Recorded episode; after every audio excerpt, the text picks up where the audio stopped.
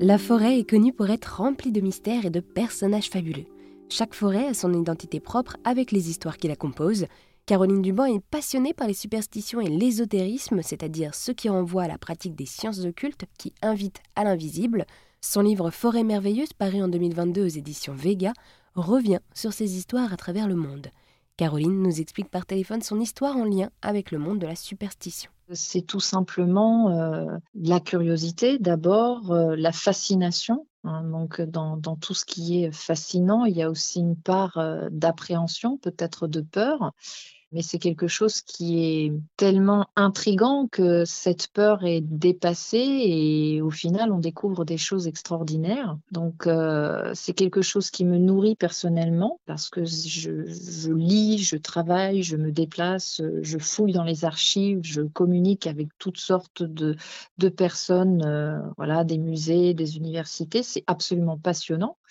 C'est quelque chose, je trouve, qui permet effectivement de se nourrir alors spirituellement, c'est peut-être un bien grand mot, mais en tout cas, ça permet peut-être de se bonifier euh, au niveau de la personnalité parce que toutes les légendes, tous les contes ou tous les mythes autour de, la forêt dans ce cas précis donnent des éléments de conduite euh, appropriés vis-à-vis des autres, vis-à-vis de la nature, vis-à-vis de l'invisible, voilà, ou vis-à-vis de soi-même. Hein. C'est déjà une belle étape, je trouve, dans la vie d'arriver à, s'apprécier et, et, se faire confiance. Donc c'est quelque chose qui se répercute auprès de notre entourage et ce sont des légendes qui sont fortes en enseignement personnel, spirituel, qui sont liées à un imaginaire à la fois collectif et individuel. Voilà, c'est-à-dire que dans ces légendes, quelle que soit l'époque ou quels que soient les pays, on se rend compte que la forêt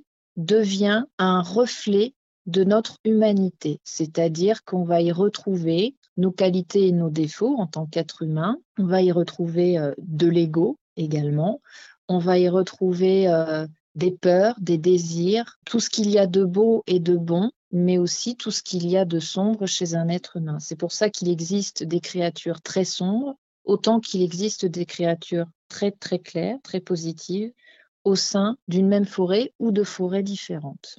Et alors dans ce livre, il n'y a pas que des belles histoires, il y a aussi des illustrations qui sont aussi euh, très belles. Celle, euh, celle de Laurence euh, Rasson, qui est également passionnée d'histoire et d'ésotérisme. Oui, bah, c'est tout simplement mon mari.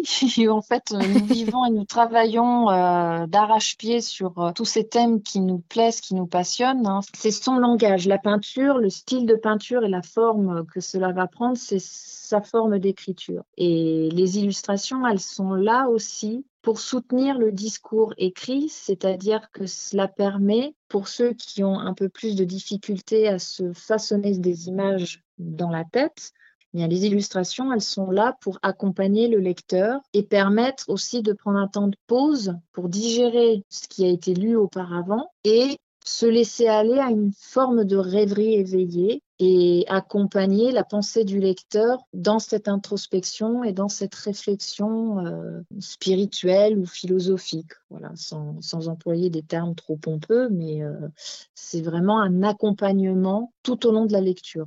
Eh bien, merci beaucoup Caroline de nous avoir présenté votre livre Forêt merveilleuse, histoire et légende autour de la sylve qui est sorti en août 2022 aux éditions Vega. Merci à vous de m'avoir accueilli.